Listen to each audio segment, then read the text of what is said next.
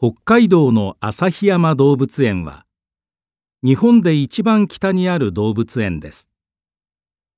交通は不便ですがとても人気があります。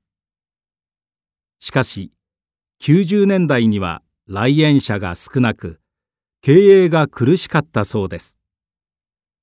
そこでもっとたくさんの人に来てもらえるようにさまざまな工夫をしました。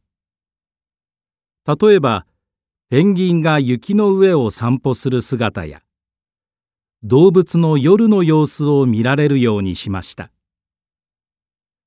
動物が自然に近い環境で元気に動く姿を見せたのです。このような取り組みが話題になって旭山動物園には熱心なファンが増えました。そして今では全国でもトップレベルの大人気の動物園になったのです。